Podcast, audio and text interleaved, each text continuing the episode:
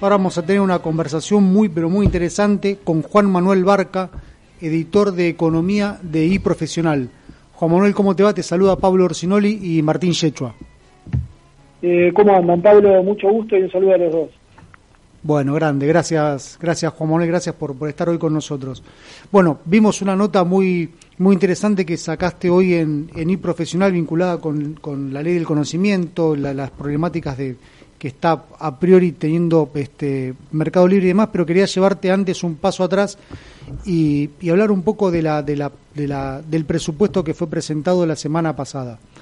¿Qué, ¿qué información tenés al respecto que, que, pueda ser del interés de, nuestra audiencia? Bueno, mirá, eh, es bastante importante lo que se aprobó el, jueves pasado eh, en el Congreso, porque eh, si bien ya se conocían y hubo algunos cambios menores, eh, va a tener un, impacto importante y hay aspectos que quizás no se le dieron importancia suficiente. Uno de ellos es cómo va a lograr el ministro de Economía, Martín Guzmán, bajar el déficit fiscal. El presupuesto para el año que viene se propone llevarlo de un 8 eh, a 4,5%. Eh, es una reducción muy importante bueno, justamente eh, lo que pude ver y consultar con, especialistas, en particular la Oficina de Presupuesto del Congreso, es que uno de los rubros principales para hacer esa reducción es el gasto público y en particular el gasto social. En el presupuesto el gobierno plantea que va a haber un crecimiento eh, en términos nominales. El tema es que al compararlo con la inflación que el propio gobierno prevé para el año que viene, que es un 29%, en realidad, en términos reales, se produce una caída de este gasto público. ¿Y, cuáles son los puntos donde se producen, digamos, eh, los mayores achiques? Bueno, uno es el gasto de emergencia. ¿Qué quiere decir? El IFE, el subsidio a la familia, y el ATP, que, que es la asistencia a las empresas, por la cual el gobierno paga unos salarios eh, complementarios eh, a las empresas que tuvieron caída de facturación. Bueno, eso ya no figura de cara al 2021. Quiere decir que en principio no va a estar previsto como un gasto. Puede ocurrir, como me señalaron desde el gobierno, que eh, evalúen que, sea necesario en su momento, pero por ahora no está previsto. Entonces ya eso es una diferencia de más de eh, un, un, billón de pesos. De, y por otra parte tenemos después también eh, reducciones en lo que refiere a eh, jubilaciones, eh, que bueno, es el principal rubro de lo que es el, gasto social. Bien, resulta llamativo, ¿no? Esto que estás mencionando desde el punto de vista que eh, van a tratar, tal como mencionás, de bajar el déficit fiscal, achicando un poco el gasto, el gasto público, pero sobre todo teniendo en cuenta lo llamativo, tiene que ver con que el año que viene es un año electoral, donde normalmente los gobiernos aumentan el gasto de forma tal de este de alcanzar un, un, nivel de, de, imagen pública más este más empática con la población. Claro, eso que decís es eh, totalmente así, es llamativo, eh, pero bueno, la forma en que justamente está presentado eh, es que no es una caída nominal, sino que es en términos de la inflación que todavía no sabemos de cuánto va a ser, pero la que proyecta el gobierno incluso es, es modesta, ¿no? Es un 29 hay privados que proyectan más de inflación, con lo cual la caída podría ser aún más pronunciada. Y contrasta sobre todo con el gasto de este año, que versus el del 2019 creció un casi un 18%, o sea que pasaríamos de un 18 de aumento real del gasto de este año versus inflación contra una caída real del 10%. Es un cambio, una señal eh, importante, sobre todo en el marco de la negociación con el Fondo Monetario. Eso, eso te iba a preguntar, ¿cómo se conjuga esto que estás mencionando con la, la negociación que aparentemente se, se abriría a partir del próximo 17 de noviembre? Digamos, esta presentación presupuestaria con este, eh, con este déficit fiscal que estás mencionando, que, que es un, es un condicionamiento desde tu punto de vista que el Fondo Monetario Internacional quisiera digamos, imponer al gobierno para abrir negociaciones? ¿Viene, viene por ahí la, cosa o qué piensas al respecto?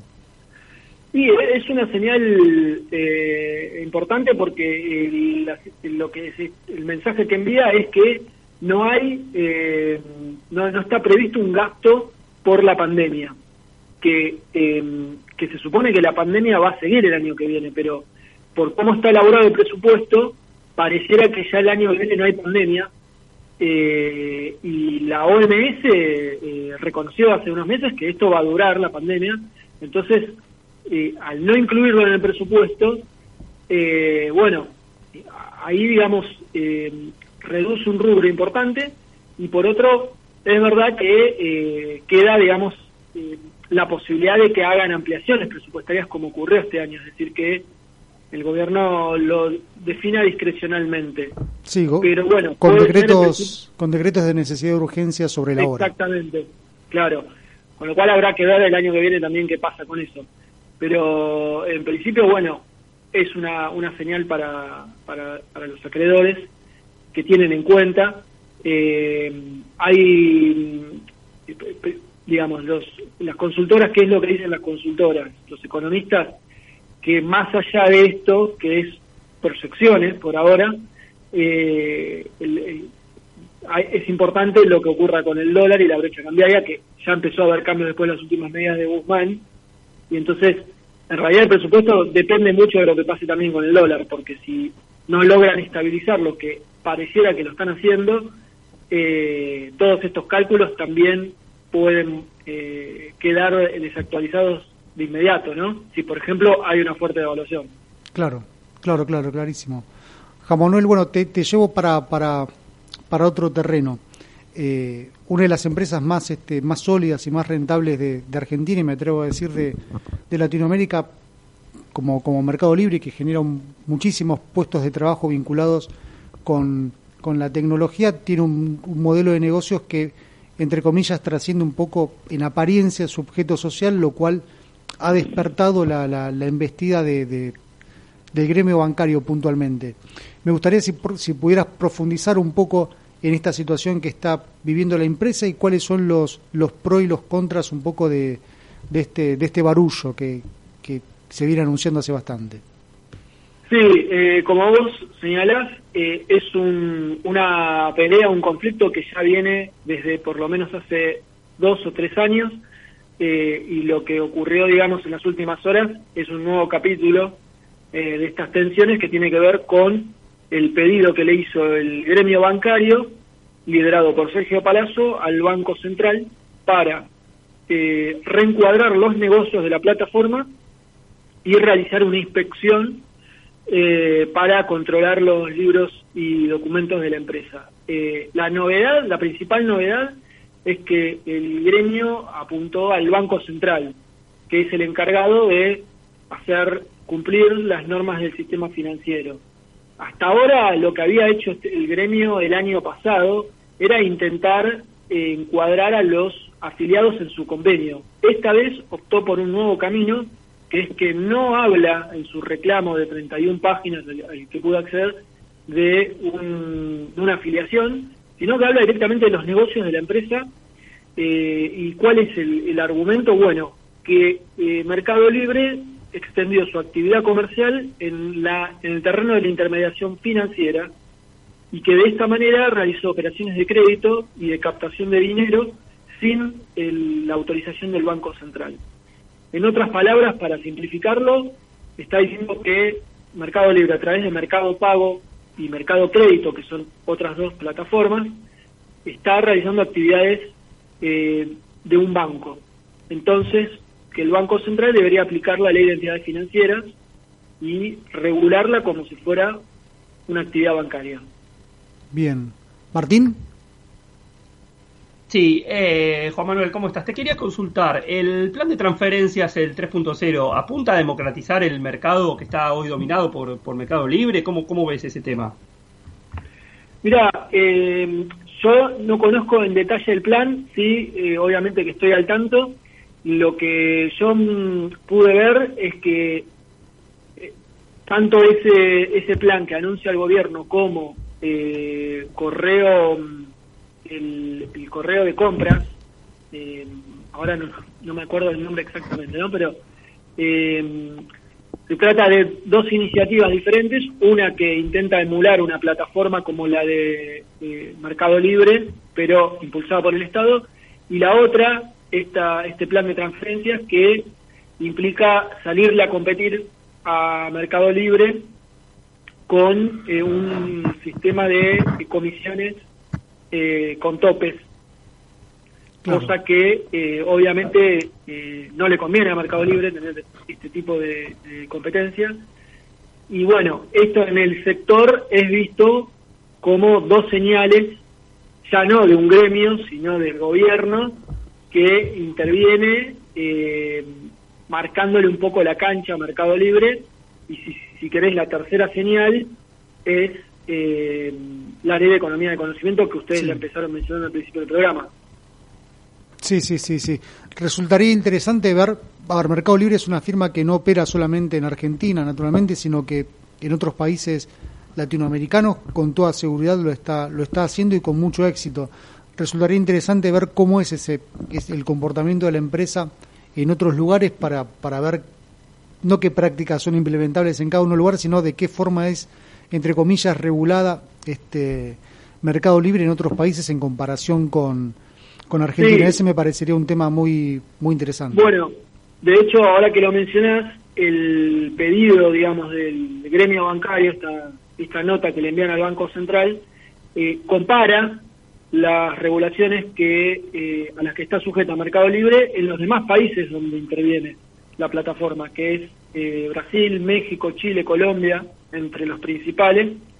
Y bueno, mencionan casos concretos como el, de Brasil, donde se le aplica una regulación eh, a Mercado Libre, incluso en algunos países una regulación específica para Mercado Libre, no del sistema bancario en general. Con lo cual, bueno, marcan ese contraste con la Argentina, donde cuál es el argumento, digamos, para también dar a conocer la, versión de la empresa. Bueno, la empresa dice, somos una plataforma electrónica de e-commerce, eh, nosotros no somos un banco, entonces por eso estamos dentro de la ley de la economía del conocimiento y bueno, nos corresponden estas reglas y estos beneficios. Claro, pero eh, con, con, la empresa Mercado Pago, ¿cómo, no es un banco directamente, pero es un, no sé si un prestamista es, la, es, la, una fintech, ahí está.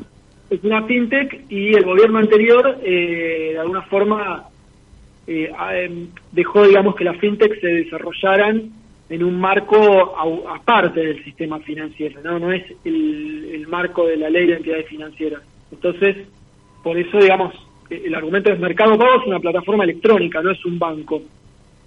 Eh, ese es el argumento de la empresa. ¿eh?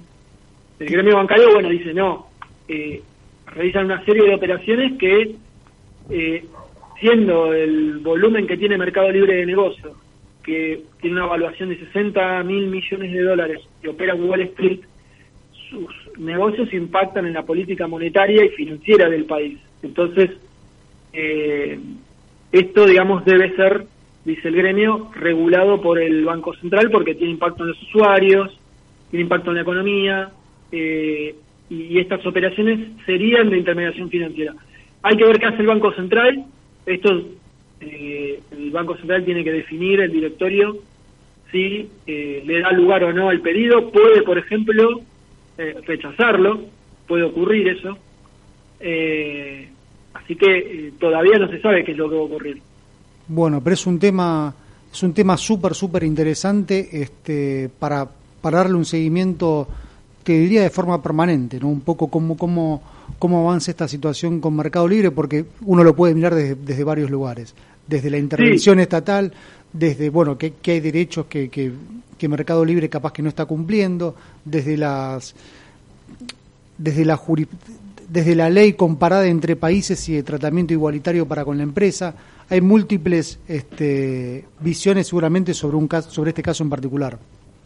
Sí, y te agrego lo último, si, si tenemos tiempo. Dale, bien rápido que ya eh, estamos para entregar. ¿eh? Último, rápido, eh, una mirada, un enfoque si más político. Bueno, el dueño Marcos Galperín, el CEO, el fundador, está en Uruguay. Eso marca una distancia con las políticas del gobierno y eh, el gobierno también vio un sector del gobierno del kirchnerismo eh, a, que la empresa, digamos, en el gobierno anterior se vio muy beneficiada eh, y bueno, hay, hay ciertas tensiones que persisten. Sí, sí, claramente el contexto político no lo, no, no lo favorece, entre comillas, a, a Galperín, eso sin dudas. Exacto. Así que bueno, bueno, Juan Manuel, te agradecemos esta primera nota con nosotros. La próxima, ojalá que pueda ser presenciar en el piso de, de Ecomedios. Bueno, bueno, les mando un saludo y em, que sigan adelante con el programa. Dale, un abrazo grande, buena semana. Gracias.